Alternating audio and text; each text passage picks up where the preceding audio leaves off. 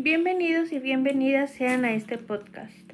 Primeramente me presento, me llamo Ameyali Cortés y hoy hablaremos sobre los estilos de aprendizaje y sus características.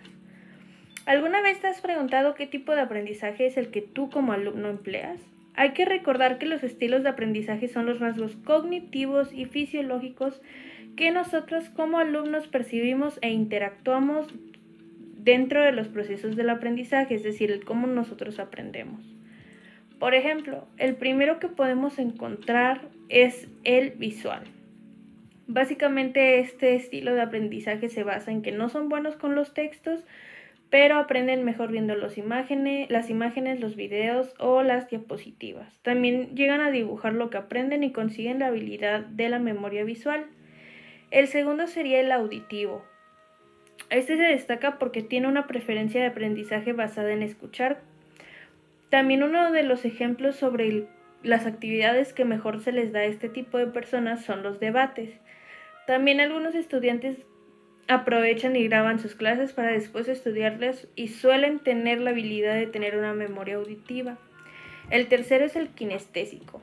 En este se tiene una preferencia por interactuar con el contenido y de hecho es con el que yo me identifico mejor. Se necesita sentir el contenido y se dice que somos las personas que aprenden más lento, pero nosotros tenemos la ventaja de que una vez que lo aprendemos todo, pues se nos queda grabado de forma más profunda y no se nos olvida nunca.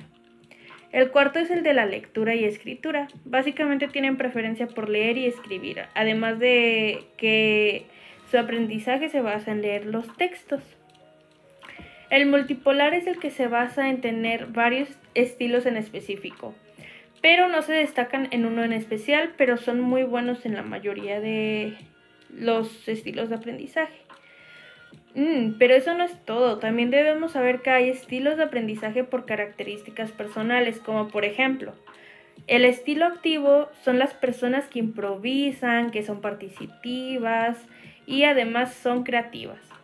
Las personas reflexivas son aquellas que son muy analíticas, son observadores, pacientes y también son prudentes.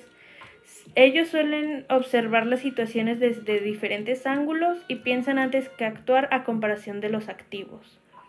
Los estudiantes teóricos son los que son más metódicos, lógicos, críticos y disciplinados. Siempre piensan de una forma que va en secuencia y su aprendizaje debe ser paso a paso para que estas personas se sientan cómodas. Y los que tienen el estilo pragmático son las personas que son más experimentales, realistas, eficaces y objetivas. Si yo me pongo a pensar, no solo soy alguien que aprende de forma kinestésica, sino también tengo un estilo reflexivo. Y dinos, ¿qué estilo piensas tú que puedes llegar a ser? Gracias por escuchar mi podcast. Espero que nos lleguemos a escuchar pronto. Buenas noches.